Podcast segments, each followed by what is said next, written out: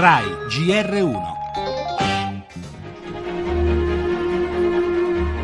que los yihadistas planeaban tres atentados con explosivos, una contra la Basilica della Sagrada Famiglia. Un attacco con tre furgoni carichi di esplosivo per distruggere la Sagrada Famiglia era questo. Colpire la Sagrada Famiglia per Barcellona sarebbe il massimo dello sfregio che potrebbero fare. Bisogna reagire.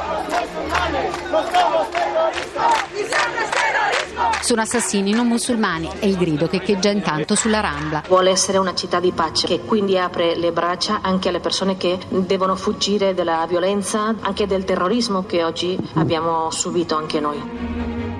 Il prossimo obiettivo sarete voi. L'avvertimento all'Italia è lanciato su Telegram, la chat è usata spesso dai jihadisti. Dobbiamo fare i conti con la realtà. Abbiamo paura, ma dobbiamo vivere. Vedo molto più movimento di controllo. Sì, ho visto un po' di carabinieri in più e polizia in più. Ho visto i soldati, non mi sento a disagio.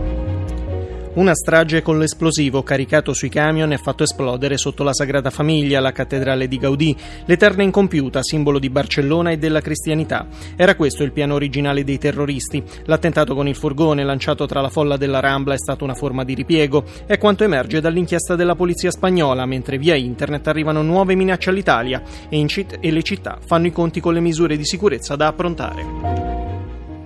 Nel lungo racconto sulla Spagna ferita anche l'intervista esclusiva alla donna di Viterbo che ospitò uno dei terroristi arrestati e poi i disordini a Boston alla marcia antirazzista mentre l'amministrazione Trump continua a perdere pezzi e domani sempre negli Stati Uniti un'eclisse che sta facendo muovere migliaia di turisti. Infine il calcio e la moviola, prima volta dall'avvio del campionato.